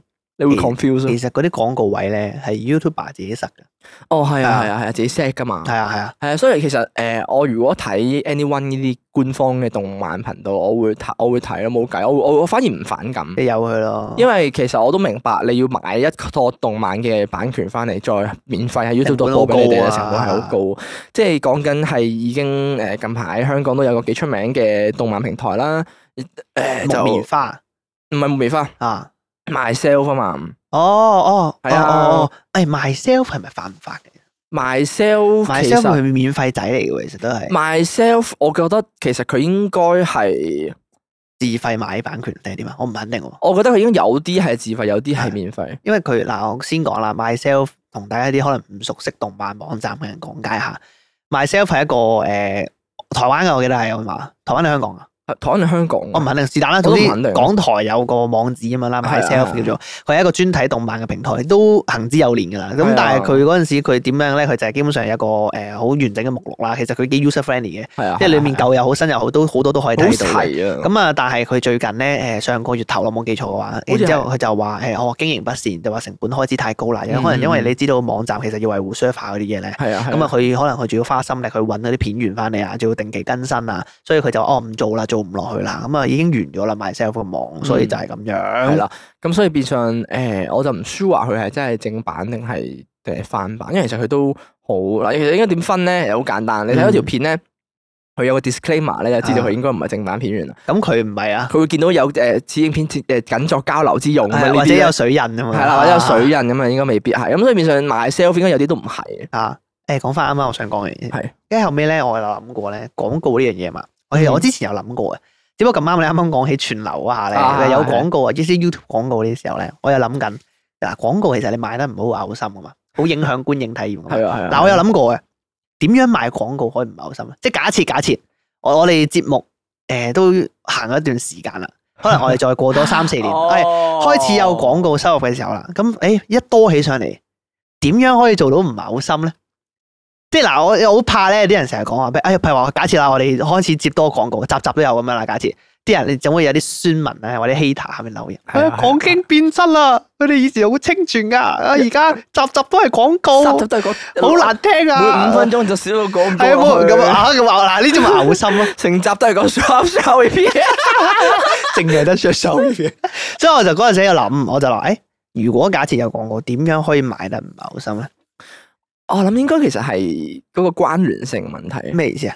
可能譬如話即係嗯嗱，能唔能到係啊能佢唔係唔能黑到 sell 係啦，唔係 hard sell，即係唔係譬如話我今集講緊诶，可能講緊叫咩？我講緊 Star Trek 咁樣，可能我譬如話哦講誒全流可能誒嗰個叫咩啊？我假設啦，Star Chat 仲喺 Netflix 咁樣，Netflix 揾你賣廣告咁樣，係啦，啊咁成件事就 smooth 咯，哦即係我咁樣順便講講，嘅係啦，我咁樣講起 Star Trek，啊跟住講起我成日會喺 Netflix 度睇嘢嘅話咧，咁啊啊順便論落去 Netflix 而家其實做緊咩優惠，有咩 promotion 幾多係係錢係啊？好合理啊，係聽啊落好合理啊係聽落係咪係咁就舒服咯。係啦，咁但係譬如話，如果我哋有一集我哋唔係講緊串流平台嘅，誒，我先講最常見嘅手機 game，可能手機 game 好嘔心嘅喎。誒啊！即係其實好睇嗰、個誒節目質素，可能譬如話唔係節目質素，好睇嗰、個誒遊戲嗰集質素講咩？咯？哦，嗰集係講咩譬？如話可能我哋講緊好，我哋誒係係我哋當我哋揾翻以前集數啊嘛，係係我哋講時光倒流好似冇乜嘢做咁樣樣，係，你點樣攝手 機 game 落去？嗱，咪就係咁難咯，係啦，難啦，嗱，好啦，譬如話，如果你係講 All Around You 嗰集咧，咁又可能容易喎，如果佢影音嘢你又簡單喎。影音咯，但係你前提又係影音啊嘛。係啊，咁因為你講緊影音嘢，你攝影音講佢未未冇冇冇乜違嗱，和好笑啊，大佬，我有諗過嘅，我有同阿楊傾過。嚇。咁啊咧，我我同阿楊傾完啦，我哦同阿你哦同阿楊楊，傾，你都唔同我傾嘅，你唔喺度 啊嘛。咁我同阿楊傾啦，有樣嘢好搞笑係嘅。係但阿楊話咧，你留意下香港咧，其實個廣告市場有啲唔同嘅。哦，香港譬如話，我假設 YouTuber 或者網媒或者 KOL 咁啦，係好多人都係係係接咩咧，就係接手機廣告。啊嗯，但係一多啊嘛，而家手機廣告好多啊嘛，大家手機多誒唔同同埋細 game 出咯，同埋換個 skin 咧，啲手機 game 就出㗎啦嘛，哦好係啊係好啊嘔心㗎咩嘛咩嘅。 M 咩咩誒 M 乜 M 乜天 M 啊涯誒咩明月都 M，誒真係有呢隻本係啊， 講，係啊我第一醒起，唔好詆毀人哋啦，咩話？跟住所以咪嘔心 咯，即係係係嗱，係我有假設咁樣，好似阿楊咁講，係如果集集都係手機 game 廣告，哇！嗱，你一邊就唔想得失廠商係咪先？係啊佢俾錢你，你要唔要啊？你唔接咩？嗱呢個就係問題咯，啊所以其實好睇你接嘅咩廣告。好啦，我當嚇，有朝一日我哋做咗三四年啦，啊係我哋係收 到手機 game 嘅廣告，你接唔接啊？嗱，我好糾結啊，我我我我唔糾結喎，你唔接我唔接，作性唔接。睇下係咩如果 game 淨係得手咯，機 game 揾你咧，咁咪唔接咯。咁咪好頹咯唔。係咁，因為始終嗱，咁啊啊，貫徹翻我哋節目本身嘅原則咯。我哋節目本身嘅原則就係大歡樂同埋我哋興趣啊驅使嘛。哦違背原則就唔唉，做違啦。背原則就唔啱噶啦嘛。咁因為你做啲你唔想做嘅嘢，咁喺我哋本身哦誒錢係 bonus 嘅前提下，前提就係呢個令聽眾討厭嘅，一定係呢個，嚇即係你變質，啊你變質啦啊，即係係啊係啊係啊，你賣你垃圾即 game 即係係啊啊，即係連嗰隻 game 連你本身其實你都你都唔唔中意玩嘅嘅，係你都唔係啦玩，你都冇興趣，唔中意，但係你為咗錢去接嗰個廣告咯，天龍八部啊嘛，係啦。我我唔玩玩噶喎，係啊，即係可能譬如話你咁啱講，譬如話你 sharp sharp 你用開嘅，係係咁係你都可以話叫做 sell 下。嚇嚇係啦，因為你有用開嘛，好似譬如話我哋啱啱講緊，我哋用 VPN 睇 Par- Paramount Plus 咁樣啦，係係其實好係 fit 㗎，其實好係啊 fit 㗎，仲好啊 VPN，屌 你，我集集集都可以咁講啊，係啊，喂，其實你講即係譬如話，好似我哋今集講話啱啱我哋誒有啲影音平台啊，或者可能譬如話 Netflix 咁樣樣，係你想睇啲外國地區限定嘅，咁你係好 fit 啊 VPN 咪好 fit 咯。係啦係啦咁我哋咁啱講係 Sharp Sharp，咁我哋未呢個廣告咁啱啫係啦咪啱咯，咪 fit smooth 咯，啊係啦係啦。咁但係譬如話你講緊。我哋係講緊一啲唔拉楞嘅話題，無啦啦講 sharp sharp，咁咪會有少少惡咯。咁、啊但係始終嗱，好睇我哋本身對廣告嗰樣嘢，我哋係本身有冇興趣咯。可能譬如話哦， sharp sharp，我哋兩個本身都中意用， VPN 我哋都中意有用啊開啊係嘛。啦，咁啊 OK 誒嗱我咯。我舉另一個例子，另一個情況，另一個假設嘅情況啊，嚇有一個假設有隻神雕俠侶 M。 Oh shit！嗱，OK，佢揾你喎，但係佢好認真嘅，佢真係好想同我哋合作。就誒，佢嗱，我假設嗰個誒，可能佢我哦個好啊中意你佢節目佢嗰個誒嗰個公關部門，佢就講：，喂，我好中意聽講經嘅，屌， 好中意聽你哋㗎。我其實留意咗你哋好耐㗎係啊。啦，我覺得你哋節目咧好適合嚟俾我哋嘅廣告上咯跟住之後仲要講錯名，我好中意你哋係嘅啊一發哥同 明仔，你發哥同明明仔 仔啊啊，！好中意聽 啊！你冇再講講錯名呢樣嘢，我諗到第二個 channel 啊。 嗱，跟住假設假設咁樣啦，跟住就誒，呃佢真係好有心嘅，係佢好有誠意係嘅。係佢話：我俾咗個價錢你，我我五萬蚊，我俾五萬蚊誒，幫我買個廣告咁嘅假設啦。係誒，價錢呢個唔係好重要。跟住之後佢就係講啊，但係我真係好抌本嘅，我我希望誒，我會俾資源你哋，可能想幫我錄一個短短地嘅廣播劇咁樣，即係啊係關於《神雕俠侶 M》呢隻手機 game 嘅。然之後又誒又俾好即係俾好大力宣傳咁樣。咁你你做唔做啊？佢好有誠意，佢真係好有誠意喎。哦，哎呀，係啦，哎，其實其實幾有趣喎但係你同你有啲違背喎，即係你又唔係好肯，嗱，即因係為你嗱我我估啦，我估啦，假設真係咁嘅情況下係咧，係我哋心裏面一定唔係好願意你應該咁講，嘅啊，好睇。啱啱你咁講咧，係譬如話嗱，好得意嘅成個 scenario 就係睇下廣告性質係乜嘢。係啊如果係啊佢唔係，如果佢唔係植入，即係如果佢唔係喺個節目上面講講下嚟講咧，而係獨立出嚟有個廣播劇嘅話咧，就可以咁啊違和感冇咁重。嗯哦。咁但係講到尾咧係，首先你要睇翻誒嗰只 game 係咪你真係有興趣去幫佢做。嗯，如果你連只 game 都冇興趣嘅話咧，你點樣樣 sell 咧，你都好冇力嘅成件事。但係但係啊好似嗱我咁神雕俠侶 M 我哋都冇興趣啦，係啊，但係佢佢好有誠意喎，真係咩唔做咯？真係唔做，唔做我冇興趣，哦啊都唔會接嘅，係啊。我覺得呢個係原則問題咯。嗱都啱，我都係咁誒諗嘅即係即係大係 佬，你你唔係話你俾多錢我哋做噶嘛？啊即係你俾幾多錢啊？我對你冇興趣，冇興趣噶啦，滾啊！哦，即係好似譬如話，誒，我前排有個誒，未話講有個叫咩啊？上一集啦，對上一集係講話有個 YouTuber 帶自己女朋友去日本廿四主要睇北極熊啊嘛。哦係啊係上集係啦講嘅係啊，其實佢有個植入式廣告啊。啊係啊係啊，佢直接識廣告咧，就係佢有個嗰啲誒賣嗰啲袋仔嗰啲廠商啊，嚇即係嗰啲斜咩袋啊， ，pull back 啊嗰啲，誒甚誒嗰啲咩散紙包啊，哦係 OK 啦 OK，擺水樽袋嗰啲就話聲稱好係係方便啊，去旅行係咧攜攜帶啲嘢，咁其實佢有廣告，哦順便講下，但係佢順便講啊。舒服嘅，佢佢純粹只不過係攞住個袋去旅行，啊跟住用嗰個啊袋，咁佢買嘢飲嗰陣時咁啱同大家講下，喂個袋可呢個袋可以我哋擺水樽啊，方便啊，跟住散紙包又可以袋銀仔咁樣，啊咁我覺得其實冇乜冇乜所謂，我當知多樣嘢咯，哦，你覺得咁樣係舒服，係啦，我覺得 smooth 咁係嘅舒服嘅，係啊嗯起碼佢唔係做做下突然間 interrupt 你嚇，跟住同你講樣嘢嚇，就好似以前譬如我睇一啲旅遊節目咁樣樣啦嚇，佢。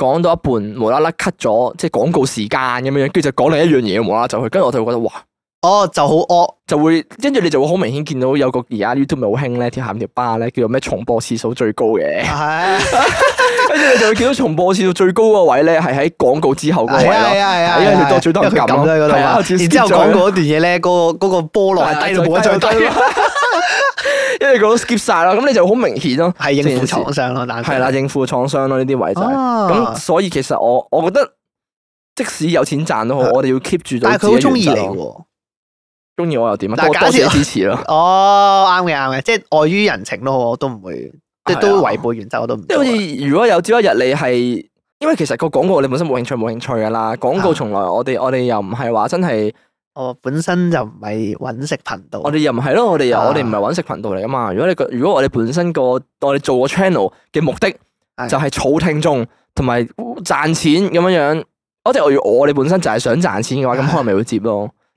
但係通常咁樣都冇人聽，係啊，咁但即係係好我哋難。聽但啊。係你諗深一層，其實我哋我哋都做咗咁耐啦，嗯你覺得我哋嗰個節目又好似真係唔係話真係咁咁話係咪冇廣告就堅持唔到落去做唔到咧？咧又好似係啦又好似唔唔係啊嘛啊。係啊，即係廣告接廣告嗰筆錢係咪真係咁重要咧？咁，哎，不過其實我好講啦， 係係你始終咧，我哋而家笠個頭盔，始終咧，我哋好容未易到到唔知咩事係啊，好容易，你知人呢人可能樣鬼人迷類心竅啊，唉，人類呢樣嘢好容易向錢低頭 啊！如果有一日，如果有一日有個創傷，係神雕俠侶 M 咁樣樣，係我唔係五萬蚊，哦，我俾五百萬你。咁撚多，係啊，可能我就好中意你嘅節目，我哋公司咧其實好想有個哦大 project，即係嚟緊會有一連串嘅活嗯嗯動，嗯總共嘅邀請金額係五百萬，係啦，啊五百，OK 萬除咗廣播劇之外，我哋揾你出席活動，揾你做主持， 哇，好 揾你吸引做喎代言啊誒係係咪啊？即係係一連串嘅活動係，直頭揾你哋嘅 channel 打頭炮，啊，咁你當下你就哦。哦，我原則好似有啲彈性啦，可以 五。百萬喎，五百萬， 誒，其實我近排都有幾多嘢想買喎，其實我都幾中意睇神雕俠侶 係嘅，咯，神雕俠侶 M 擺落手機度又好似整得幾好啊，幾好喎。其實我好中意玩手機 game 你㗎，嗰 啲突然間高你就會咁樣，又唔同晒啦道德好有彈性係啊嚟。彈性道德觀 念，係啊，就會係咁樣，所以啊好好好難講哦。好難講嘅啊。當然，其實睇錢份上，同埋人即係同埋睇本身興趣都係有啲出入嘅會，但係我因為我好怕得失聽眾，聽眾其實係你嘅本質嚟㗎嘛，係啊，所所以以係係你，你嘅根嚟㗎嘛。所以咪就係睇下嗰筆錢值唔值得令到我哋去咁樣樣冒呢個險咯。你話嗱，所以嗱嗱，好似譬如 話嗱，我我當啊但。係你咁樣講唔係幾好，其實我即係當你講到好似定仲有個價位。唔係唔 係唔係啊，係唔係係個價位啊？係我哋覺得誒、呃我哋呢個 risk 咧點樣樣去定義咧？就係、因為你因為始終我哋個 risk 喺邊度咧？就我哋會冒犯到聽眾啊嘛。係啊係好啊啦係啊，我當呢如果個係有最唔想發如生嘅果事啊。有朝急有朝一日，我哋嘅 channel 好大規模嘅，係係我哋有係百萬訂閱，係咁我我哋要多嘅係啦，我哋百萬要多嘅我哋要做一隻我哋唔想做嘅廣告嘅話咧，係如果個結果出到嚟，我哋有我哋有好多錢，即使我哋有好多錢，我哋可能俾五百萬我哋咁但係啊樣。俾聽眾屌到撲街嘅。但係嗰個廣告係一嚟我哋自己唔中意，違反咗原則；啊嗯二嚟就係好惡啦成件事，跟住啲聽眾又會好唔中意啦。啊咁聽眾好反感嘅情況下，你做唔做咧？都係唔做，我都唔做呢唔個會做呢啊個認係真啦。嘅。始終聽眾一定係行先嘅，除非嗰樣嘢其實係可能嗰個廣告本質係好似個好似啊我啱啱講個 YouTuber 咁樣，佢係賣袋係收納或者 VPN，嗯哦大家可能都有叫用你覺得到。好 smooth 可以搞掂嘅。係啦，我覺得係大家有興趣嘅嘢咯，咁我就好。咁我就 OK 可能會接。嗯係啦，如果大家即係一睇就知，大家唔會有興趣聽嘅嘢，或者呢啲完全係我哋自己都冇興趣嘅話，我哋就唔會做。嗯幾多？錢都好啊，呢個係呢個係我我自己對呢個 channel 嘅原則就係本身我哋做呢樣嘢，我哋唔係為咗揾錢，我哋啊係想令到聽眾中意聽我哋廢噏啊哦嘛。啊，如果佢中意，即係如果佢令到佢唔中意再聽我哋，或者覺得好好好難聽啊，無啦啦攝個廣告落去，咁就冇咗意思咯。哦，咁我哋損失嘅嘢就遠超遠超過呢五百萬咯。哦真啊係嘅啦係真啦嘅真嘅，啊呢個真嘅呢個因為呢個係用我哋我好多年儲翻嚟係嘅啊，嘢聽眾係無啊價噶嘛。哇，識講嘢哦啊即係啦我。哋損失嘅就唔止嗰五百 萬噶啦。如果我哋夾硬做呢個廣告嘅話，唉就即係大概係咁咯。哦，OK，誒，咁如果係咁啦，嗱，假設假設假設，係係係係誒，我廣告同埋節目內容完全唔掛鈎，分離咁樣得唔得？啊，你唔中意聽可以 skip 啊，你可以跳去直接唔正，你可以跳去唔聽正，呢你集啊可以跳去正片啊，唔係唔係唔聽呢集，即係假設誒，我哋今集誒 EP 九十二咁樣啦。嗯，頭五分鐘係廣告嚟嘅，我哋會喺度講廣告啲嘢。咁你唔中意聽，你咪 skip 五分鐘咯。咁樣得唔得？嗯都唔好。嗯我覺得除非好 smooth，完全獨係啊，除非好 smooth 獨立。其實如果真係要惡得嚟又獨立嘅話，我會寧願直頭係擺一個集數係淨係講廣告咯。哦咁癲啊，嗯，即係嗰集就係玩廣告嘅嘢，咁超就值啊係講廣告嘅話題，嚇成集都係講關於嗰樣嘢。譬如可能我哋講行山裝備，啊成集都係講行山撚落去裝備。哦，就係咁咯。咁咁我哋可能 featuring 嗰度就會擺佢個 branding 上去哦，跟住就話俾你聽，即係誒誒，即係我我哋當然唔會話俾你聽，即係你哋可能未必知係廣告啦，但係可能嗰集我哋就會係咁提及嗰個 branding，咁大家知咩事咯。咯通常係咁。樣樣嘅，哦咁你唔會會仲難聽咩？咁你即就係啲係人咯話哦，你喂你唔 real 咯，咪即係好似哦，你因為收咗就我假設假設假設，真係好假設啊嗱咁你 Doctor Martin 咁啊，Doctor Martin 俾咗錢啊你，你係成集係咁講哦，啲靴其實真係幾好着，尤其是 Doctor Martin 咧真係好好着㗎唔咁。係咁當然唔係咁黑 sell，呢啲就黑 sell 咯，啊即係要講 smooth 啲咯。咁啊咁係啊好好講技巧，你嗰集係個比重係佔幾多咁會唔會有咯？個錯覺係唔 real 啦？即係哦，你因為 Doctor Martin 俾咗錢你啫，咁你先肯做呢集啫。嗱所以咁咪其就實係呢啦集都唔係你真係想講嘅嘢嚟，所以個問題咪就喺度咯，你要啊嗰樣嘢嘅本質係你有興趣去做咯。哦而唔係因為佢俾咗錢你，因你先去做咯。即係譬如可能啱啱神雕誒咩合女 M 神雕俠對 M 咁樣樣，即係如果你要獨立嘅話，係就算我好多錢，我獨立出嚟其實都係好奇怪嘅，因為我真係其實完全都唔貴嗰個範疇嚟嘅。係啊。但係如果你話係 VPN 咁樣樣。 XM Five 咁啦係 XM 啊 Five 係或者聽歌啊 Sony 啊咁樣，可能我哋今集就係成日講自己聽歌嘅習慣啊，聽開咩歌啊咁樣樣，咁就唔惡咯成件事，因為講自己有中意嘅嘢嘛，你 feel 到你對嗰樣嘢本身其實係有興趣嘅熱情，咁你順便諗，我就會覺得好啲嗯，誒，我反而唔係咁諗喎。嚇、你覺得？我你覺反而得覺得，如果我我我反而覺得盡量廣告相關嘢唔好擺入去正片度，即係唔好擺入去我哋集數內容度咯。哦唔係，即係啊我 mean I mean，如果我哋嗰集即係係我唔講想廣告就唔想唔係正片嚟㗎啦即。係唔想關事啊，完全唔係啊，如果我哋嗰集係廣告，即係如果譬如我咪獨立一集出嚟咧，係嗰個就唔係正常集數嚟㗎啦。哦，嗰嗰集五分成集鐘都係廣告嚟即㗎係五啦。分鐘咁樣嘅。誒，可能十零二十分鐘咁樣樣咯。哦，誒有冇摁我係啊係摁哦啊我，即係唔會係係即係唔會係錄一集講經，但係係廣告，唔哦係咁樣樣咯，咯係成集可能真係係直頭嗰集就已經係廣告咯，哦咁樣單獨出即係就唔係講經嘅 EP 幾 EP 幾，誒咁樣啲客戶唔中意啊，咁即係冇人聽㗎喎。所以咪就係我就係會覺得誒咁樣其實誒其實講到尾啊。係係係係廣告依家嘢咧，唔係唔係話你想點就點樣，通常通常你有接過廣告嘅人都知道咧，同客戶丟啊嘛。佢係啊啊同同佢哋丟噶嘛，佢話要攝喺邊個位就攝喺邊個位噶啦嘛。係啊，通常誒、呃接廣告就係佢會要求誒、嗯即係 YouTube 嗰啲啦，我見過 YouTube 嗰啲廣告嘅嗰個 offer 咧，就係係佢俾個 game 你，嗯跟住佢話俾你聽，誒、我我哋誒、呃即係有有個價錢喺度啦，可能五千蚊咁樣樣啦。嗯咁我哋想將你個廣告咧就攝喺你嘅片頭五、哦，OK，係啦啊啊分鐘嘅要佔咁樣樣咯。啊佢通常就會有個 requirement，佢有個俾你要咯求，係係啊，通常都會有個要求㗎，就唔係話你話想點就點咯，即係唔係話我想中間就中間。哦，即係唔一定所有客戶都咁優質嘅，係啊，咪哦又或者有啲直頭係我俾一萬蚊你，你額外獨立一個 series 出嚟就係俾我做廣告咯。哦，係啦，咁所以其實係好好好煩啊，其實好唔呢啲同噶，即係冇廣告，即係點樣樣去哦 deliver 廣告嘅內容出嚟，唔係我哋決定咯，好多時都通常都係客戶要求，跟住我哋我哋我哋即係我接受到咪接咯個廣告。如果我哋哋如果接受唔到咪唔哦，所以接咯。好嘅客戶應該係可以同佢哋商討一個理想嘅空係啦，間，所以其實一個哦理表達想方嘅法係啦係啦，即係你想點樣樣去講個廣告出嚟，跟住啊雕好咗個點樣樣樣 deliver 個同廣埋告我哋。都要說服佢係啦，然後啊再再出價錢，應該係咁樣樣嘅。啊，所以變相咧，點解而家好多細嘅廣告嗰啲手機廣告咧係啊咁惡咧，就係因為啲 YouTube 咧，白 YouTuber 啦，係接廣告個 offer 嗰時，通常咧，因為我真都係冇見，所謂嘅我真係見我 exactly 見過嗰份 email 喎哦哦，點解因點解因為會有咁人有人 po 過出嚟，我一個外國嘅 YouTuber 有接過廣告，啊佢有擺出嚟，佢成份 email 擺咗出嚟，哦可就以咁樣嘅問咩？問大家應唔應該接，啊，佢咁樣唔佢冇犯法寫㗎佢冇寫機密咪得咯，我哦我，OK，懷疑應該係咁樣樣，但係咁樣唔係佢有好符查合，佢有查到個名嗰啲嘅，哦但係佢有 OK 將入邊 requirement 嗰啲擺咗出嚟咯哦，。即係佢大家唔知係咩廣告係啦，商嘅，唔知係咩廣告商啦，咁當然係啦，哦佢，OK，OK 唔佢唔係話俾你，佢唔係直頭話俾你聽，喂，神雕俠侶 M 揾我出廣告，哦接唔接好？好？啊係咯，如果咁係啦樣就好唔符合商業道德，啊唔係咁樣樣啦，梗係唔係咁樣樣，佢淨係講咗個 requirement 啫，佢淨係係講咗話，誒有個廣告喎，佢要我喺片頭嗰度攝五分鐘。啊係啦咁樣樣個 requirement 咯，即係佢我就睇到佢佢嘅條款就係咁樣寫，通常就哦通常係都話俾你係咁聽，樣嘅，係啦，又或者佢係要誒誒誒，可能係你條片三分鐘之後，佢通常會定埋時間同埋長度俾你咯。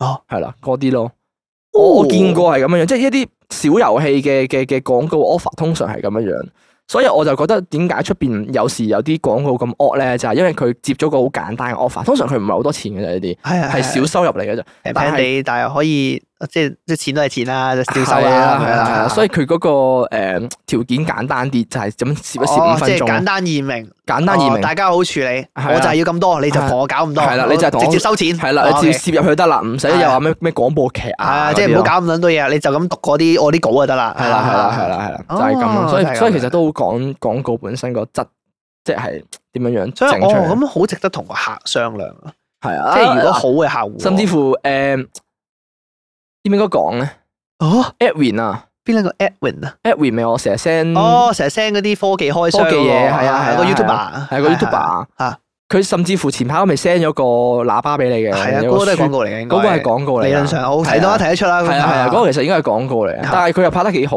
其實係嘅，因係為嘅其實本身佢對影音都熟，嚇另外就係佢都真係帶得出嗰樣產品嘅嘢嘛。哦啊呢啲係合理嘅廣告啦，係啦，呢啲就係嗱，佢同佢即係佢就係雕好咗咯。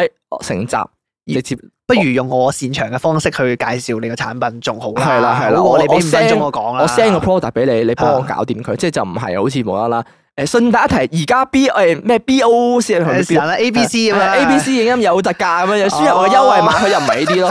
哦咁啊咁啊，我哦好似咧好似商台啲廣告係啊。啊，係啊所以我就覺得如果你真係獨立一集咁樣樣，會 smooth 啲咯，即係你你。哦咁樣。哦係係啊，係我 prefer 嘅會係咁樣樣，咁所以其實好睇本身廣告商想你點樣樣整出嚟嘅廣告，因為呢啲嘢好難話，好難講埋嘅。就算哦佢俾五百萬我，分分鐘其實嗰五百萬真係要咩廣播劇啊，做主持啊，係就係要你簽約啊，咩出席啲活動係啊啊嚇，你要上台着武俠三耍劍嘅喎。係啊，我哋 有請神雕俠侶 M 講誒代言人對啊講一嘅。發哥同明仔。跟住就有啲神雕俠侶嘅音樂咧，跟住我哋就兩個着住啲衫揮 舞，啊哇！好 嘢，好嘢，好嘢！哇，好柒 喎！哇，打死都唔知喎！係啊，就係咁咯。啊，呢個就係嗰個嗰我種哋兩個嗰種喺情舞況，台呢我哋兩個喺舞台上面，嘿哈個咁樣就係嗰種情況啊啊，就係嗰種咧，你為咗錢你可以放低幾多價值，你可以係啊跪，你可以舔到咩地步，係啊可以舔到咩地步啊？你放低咗啲幾多尊嚴，放棄幾多聽眾，好似陶大宇咁，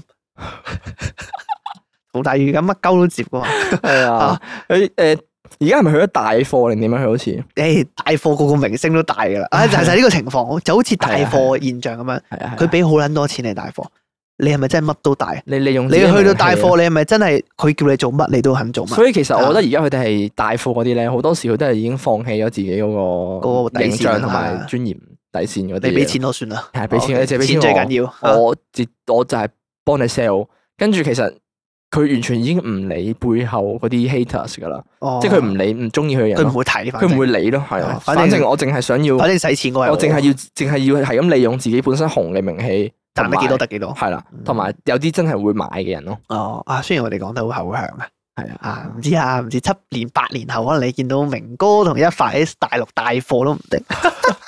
好，翻到嚟我哋講誒誒 talk 講 shit 啊經嘛啦， ，talk 唔得唔得，大陸應該唔用得 shit 哦嘅，哦誒誒就淨係講經。啊歡迎翻嚟誒 talk 講經，講經大灣講 經。大喎講大灣經。 講大灣經，唉、今日我哋翻到嚟呢個直播間咧，咁我哋就會賣呢個小龍蝦啊，一盒都只係十二個九毫九啫，咁啊，如果要落貨咁啊，大家快啲落貨落單啦诶， 有輸入我哋呢個港經有優惠碼吓，啊啊嘛係，啦 ，I love China 六六六，唔知啦，唔知啦，唔知其實廣告嘅嗰個出诶，即係實際情況係點啊？係啊，不過我諗啊，我講真嘅，講真嘅，即係唔知第時係咩環境都好，係啊但係我真係盡量都唔想得罪聽眾，即係盡量唔想做一嗯啲聽眾唔舒服嘅嘢出唔嚟。係唔係話得唔得罪啦？應該咁講，我哋無論到時點樣樣都好，我哋會秉持我哋翻嘅原則，就係聽眾永遠行先咯。即係啊我哋個 channel 本身就係為聽眾而存在。係啊係啊我我哋我哋就係 friend 嚟噶嘛，係啊，我哋帶歡樂俾你哋啊講廢話，即係你得啖笑咁樣講樣。到好似有廣告咁嘛。係嗯啊。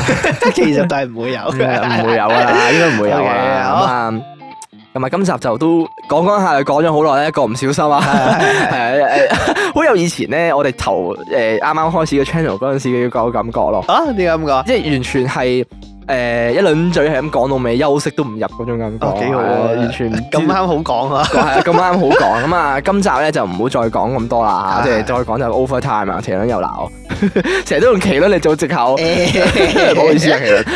咁啊，誒，如果中意我哋今集內容嘅話咧，就可以去 follow 翻我哋嘅 IG 啦、s o r r y f a 啦，可以 subscribe 翻我哋 YouTube channel 啦，亦都可以 like 埋我哋 Facebook 啦。咁如果有啲咩想揾我哋咧，就可以 IG PM 我哋啦、email 我哋啦，又或者喺講經萬人室度投稿都得嘅。